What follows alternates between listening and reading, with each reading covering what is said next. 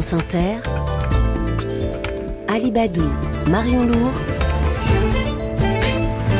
le 6-9. 6h20 est la première invitée de cette matinale avec vous, Marion, est économiste et professeur à l'université Clermont-Auvergne. Et c'est une spécialiste de l'économie chinoise. On continue d'en parler et que nous avons choisi d'inviter en ce jour de fête euh, des célibataires en Chine, l'équivalent du, du Black Friday chinois.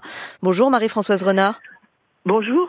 Alors la fête des célibataires, c'est le jour où on achète le plus sur la Terre, mais elle s'annonce euh, peut-être un peu plus morose cette année. Oui, alors en effet, c'est un jour de, vente extrêmement importante qui a été créé par des étudiants dans les années 90 et puis euh, récupéré, on pourrait dire d'une certaine façon, mm. par les plateformes de e-commerce qui marchent très bien en Chine. Et à partir de 2009, Alibaba a décidé de faire des soldes. Et donc euh, cette vente des célibataires, elle a énormément de succès. Cette année, euh, les ventes se feront sans doute avec un peu plus de prudence.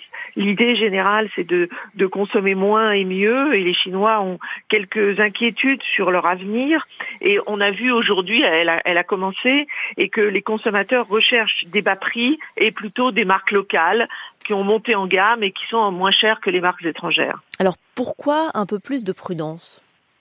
Alors un peu plus de prudence parce que il y a certaines inquiétudes euh, sur l'évolution de leurs revenus, mhm. notamment parce que la crise de l'immobilier touche les consommateurs qui sont aussi des épargnants, encore plus que des consommateurs, et ils placent leur épargne très largement dans l'immobilier. Et donc la crise de l'immobilier les rend inquiets sur l'avenir de leur placement et sur l'avenir aussi de la croissance chinoise. Mais je pense que c'est surtout sur euh, au point, du point de vue des consommateurs qui euh, sont inquiets de l'avenir de leurs revenus et donc ils vont être prudents sur leurs dépenses. Alors cela dit, ils vont quand même acheter puisque comme toujours quand il y a des soldes, on pense qu'on va faire des économies. Mmh. Euh, vous parliez de la, la croissance de la Chine. Elle s'élève pour le moment sur un an à 4,9%. Alors ça nous paraît beaucoup vu d'ici, mais pour la Chine c'est relativement modéré. Les prix ont, ont légèrement diminué hein, le mois dernier. Le chômage est apparu récemment. Il y a un taux de chômage euh, à plus de 20% pour les jeunes.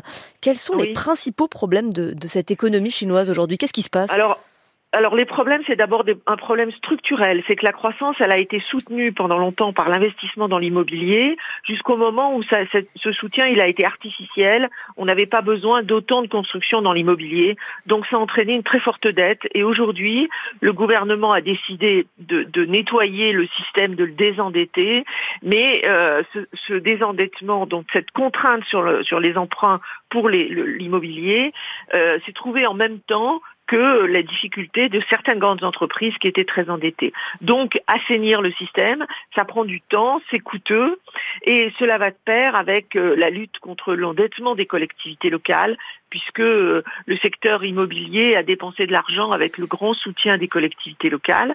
Et donc, il y a un problème d'endettement et ensuite une insuffisance de la consommation. Alors, la consommation, elle a un peu augmenté, mais il faudrait qu'elle augmente encore plus dans le, pour soutenir la croissance chinoise qui a connu une baisse de productivité, d'où l'importance de l'innovation pour la Chine et on voit bien la concurrence avec les États-Unis. Et enfin, dernier point, qui est plus conjoncturel, il y a eu un ralentissement de la demande mondiale et donc la Chine exporte moins. C'est pas vraiment du fait de son économie interne, mais du ralentissement de la demande mondiale. Je voudrais quand même ajouter que le fait qu'on n'ait plus les taux de croissance à 10%, euh, c'est logique parce qu'à l'époque, la Chine était dans une logique de rattrapage. Et il y a quelques jours, le Fonds monétaire international a réévalué la croissance chinoise pour 2023 à un peu plus de 5%. Mmh. Donc, l'objectif, euh, donc au-delà de l'objectif du, du, gouvernement. Euh, oui, au-delà. Marie-Françoise Renard. C'est ce qu'on observe. On, dit, on dit souvent que la Chine est l'usine du monde. En tout cas, on, on a d'importants liens commerciaux euh, avec elle. Vous en parliez. Il y a un risque de contagion de ce ralentissement. Ça peut avoir des répercussions sur nous, euh, Européens? Alors le, le, le, ralentissement, il a forcément un peu de répercussions sur euh, sur le reste du monde, mais il n'y a pas un risque de, de, contagion financière, par exemple sur les problèmes de l'endettement. Euh, la Chine, de ce point de vue-là, est relativement fermée, donc il n'y a pas vraiment de risque de contagion. Mais euh, la Chine est un pays qui demande beaucoup au reste du monde. Donc si elle demande moins, cela atteint par exemple la demande de matières premières ou des débouchés pour les entreprises occidentales, etc. Je mm. pense que c'est surtout au plan géopolitique euh, que qu'on a des interrogations et que certaines entreprises, pas les grandes, mais les entreprises moyennes, hésitent aujourd'hui à investir en Chine parce qu'elles ont des interrogations sur ce que le gouvernement pourrait leur imposer. Mmh. Donc c'est des conditions politiques. Un mot très rapide puisqu'il nous reste quelques secondes. Euh, à partir d'aujourd'hui se tient à San Francisco le sommet Asie-Pacifique avec une rencontre entre les présidents Xi Jinping et Joe Biden. Il y a aussi un enjeu économique? Alors il y a aussi un enjeu économique parce que si on parlera beaucoup de politique, notamment de Gaza, on va parler aussi d'intelligence artificielle. Et le, South China Morning Post suggère que euh, Xi Jinping serait d'accord pour euh, contrôler euh, les drones, les ogives nucléaires, etc., considérant que l'intelligence artificielle est trop dangereuse.